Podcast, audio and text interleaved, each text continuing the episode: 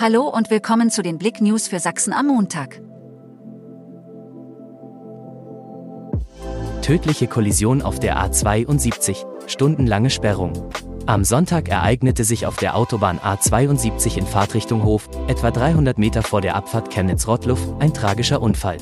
Ein BMW X3 geriet nach ersten Informationen von der Fahrbahn ab, prallte gegen eine Böschung und anschließend gegen die Lärmschutzwand, bevor er wieder auf die Autobahn zurückgeschleudert wurde.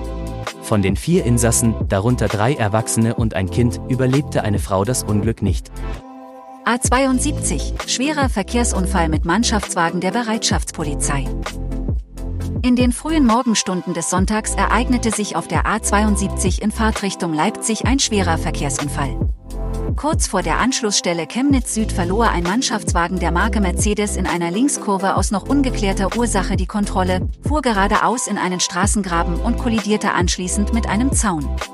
Nach etwa 50 Metern kam das Fahrzeug schließlich zum Stillstand. Sommer am See lockt tausende Besucher ins Erzgebirge. Sommer am See, das größte westsächsische Open-Air-Party-Festival fand am Samstag statt. Trotz Regenwetter haben am Filzteich in Schneeberg rund 5300 Partyfans auf mehreren Floors bis tief in die Nacht hinein bei der 21. Auflage gefeiert. CFC mit Schützenfest in Wittgensdorf. Der Chemnitzer FC hat auch sein drittes Testspiel deutlich für sich entscheiden können. Gegen den FC Wacker 90 Wittgensdorf gewannen die Himmelblauen mit 15 zu 1. Bereits zur Pause führten die Tiffert-Schützlinge mit 11 zu 1 gegen den Kreisligisten.